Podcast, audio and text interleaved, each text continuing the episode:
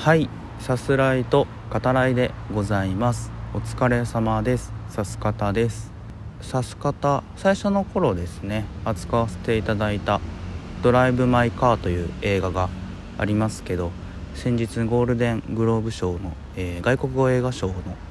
部門ですね、えー、まあ、作品賞受賞したってことでめでたいっていう感じですね。本当快挙ってね言っていいと思うんですけど本当もう国内のね映画賞のみならず海外の賞を今もうと席巻してますね。アカデミー賞も、えー、この後控えてますけど、まあ、外国映画賞でしょうね、えー、ノミネートされるんじゃないかっていう噂ですね。まあ噂というかその批評家協会とかねその今、えー、受賞したりしてるものを見てみると本当にあの現実味があるというか、まあ、おそらくされるんだろうなっていう感じで僕なんかいるんですけど、うん、数年前にはねあの韓国映画の「パラサイトが」えー、作品賞も受賞したっていうことでねありましたから本当ドライブ・マイ・カーも期待できるなっていう感じがありますね。もちろんその賞を取ることだけが全てではないですけどアカデミー賞だったらまあアカデミー賞でそういうイベントもねものすごくまあ面白いのでうん。まあ、一映画見るのがね好きな、えー、ものとしてあの暴れ回る姿が見たいなというふうに思ってますね。で「ドライブ・マイ・カー」は広島ロケが行われていて、えー、今広島の映画館でも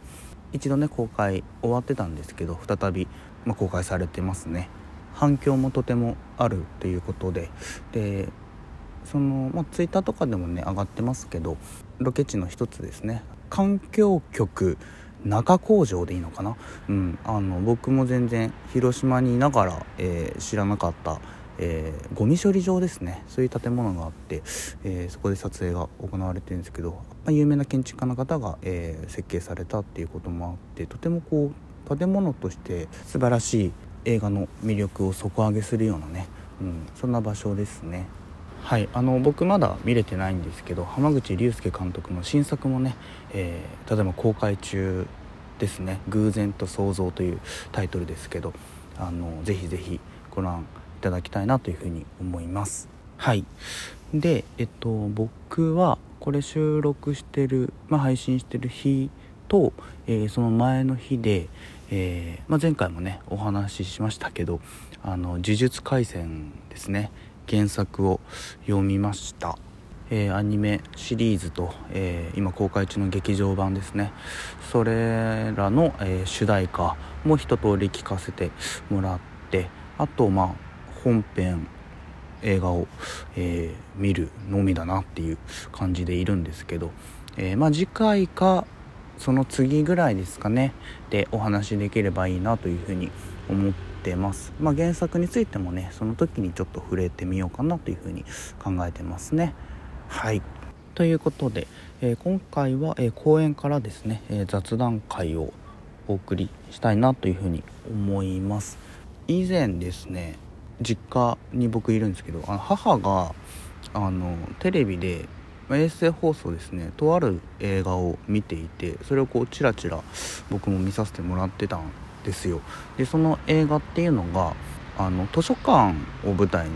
して、えー、図書館司書の、えー、方が、えー、まあ、女性ですね。が、まあ、主人公の、えそういう映画だったんですけど、まあ、いわゆるその観光映画っていう感じだと思うんですよね。とある、えー、町を舞台にしてそこの、え、図書館を中心に、え、物語が、え作られているっていう。その街のある種のこう PR にも、えなるような、うん、そういった映画ジャンルですよね。観光映画ってね、うん。まあ、そういうものだと思うんですけど。でそれを見ていて個人的にはねちょっと気になるなっていうポイントがまあいくつかあったんですよね。であのっていうのは僕図書館司書をしてた時期があって2年弱ですかね、うん、大学を卒業して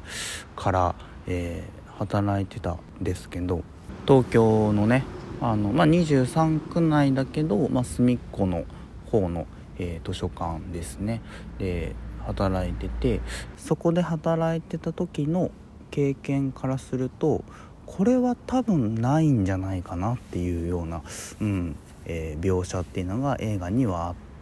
うんまあ、そういうところでちょっと気になっちゃったわけですよね。うん、なので、えー、まあ、そういったところから今回その図書館師匠をしてた時の話を させていただきたいなというふうに思います。でえっとね映画を見ながら僕が気になった点っていうのは大きく2つあって、えっと、1つはその映画の中で、えー、図書館に来られる方ですよねをお客さんっていう風に呼んでたんですよ。でえっと基本的にその図書館司書、まあ、図書館で働いてる人は来られる方を、えー、利用者さんっていう風に呼びますね。あの、まあ、図書館と書店問題っていうのがあってその書店はやっぱり本を売りたいから、えー、特にその新刊には力を入れてるわけですけど図書館でもこう新刊っていうのは、えー、まあ、読めるわけですね借りて読むことができるでもちろん無料で貸し出しできるのでそれはやっぱ書店にとってはこう、うん、あまりいいこととは思えないっていうそういったまあ何て言うのか本に関する種のジレンマみたいなのが、えー、あったりもするぐらいなんですけどあの要はその図書館っていうのは利益を上げないから来られる方っていうのをこうお客さんというふうには、呼ばないんですよね。まあ、それだけだったら些細なことだなっていうふうに、えー、思ったりもするんですけど僕が見てて一番気になったのは本をね、えー、とある、え利用者さんに、えおすすめするんですね。でね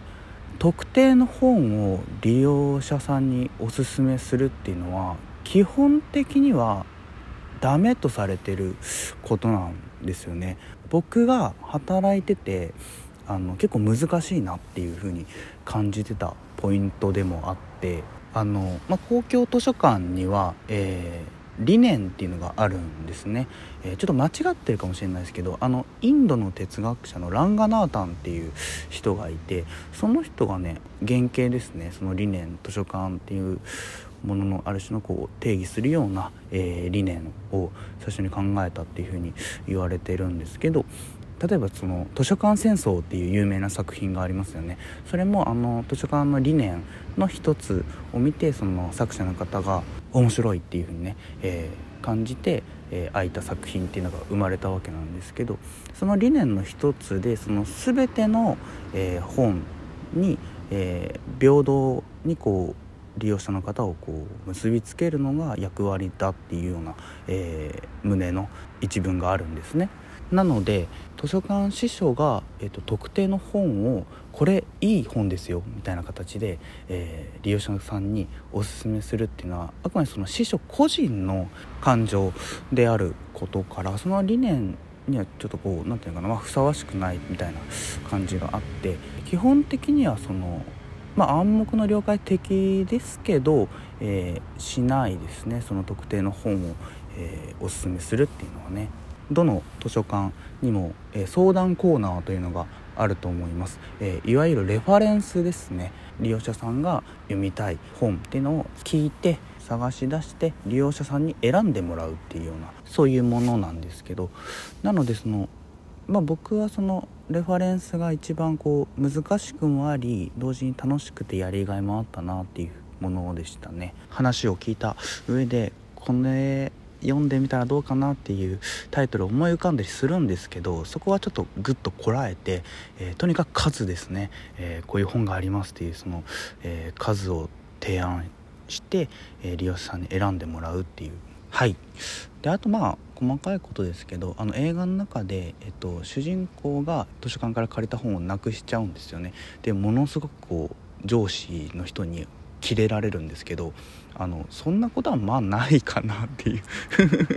あの弁償の手続きっていうのは結構あっさりしたもので本の表紙の裏面ですねに ISBN っていう表記でえー、番号がねどの本にも振られてるんですよね。それはあの国際的な番号でもあって同じ、えー、ナンバーのものを、えー、買って図書館に渡せばあの登録とかもね本当にあっさりできちゃうものなんですよね。はい。えっ、と日本の図書館に関しては、え個人的にいろいろ思うところあったりするんですけど、え利用する上でもあと働いてみる上でも、やっぱり楽しい、えー、場所環境だなというふうに思います。今回はこの辺りで。ではまた。